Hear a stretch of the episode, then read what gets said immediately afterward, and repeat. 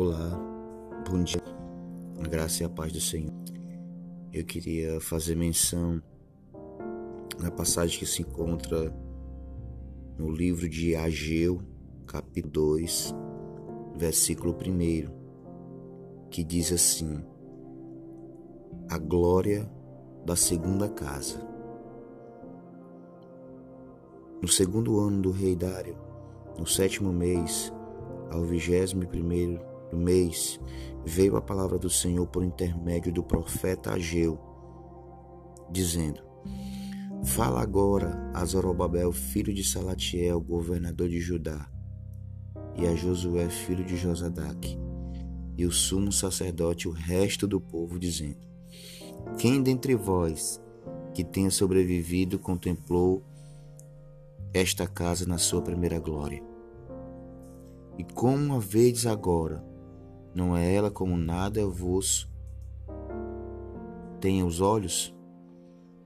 Ora, pois ser forte, Zorobabel, diz o Senhor, ser forte, Josué, filho de Josadaque, o sumo sacerdote. Tu e todo o povo da terra, ser forte, diz o Senhor, e trabalhai, para porque eu sou convosco, diz o Senhor dos Exércitos.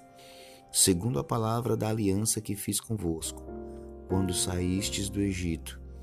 O meu espírito habita no meio de vós, não temais. Pois assim diz o Senhor dos Exércitos: ainda uma vez, dentro em pouco, farei abalar o céu e a terra, o mar e a terra seca. Farei abalar todas as nações e as coisas preciosas de todas as nações virão e enchei de glória, diz o Senhor dos Exércitos. Minha é a prata, meu é o ouro, diz o Senhor dos Exércitos. A glória desta última casa será maior do que a primeira, diz o Senhor dos Exércitos.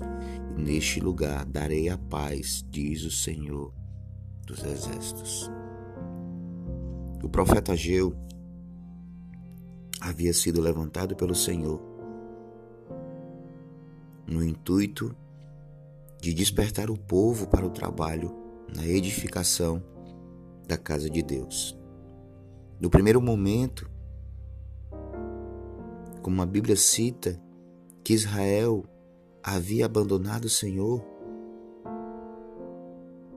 mas Deus é tão misericordioso que ele levanta Ageu e faz com que Ageu trabalhe e vá adiante pregue para o povo e o povo ouça a voz de Deus. E o Senhor faz uma promessa maravilhosa para Ageu e para o povo que estava trabalhando na edificação.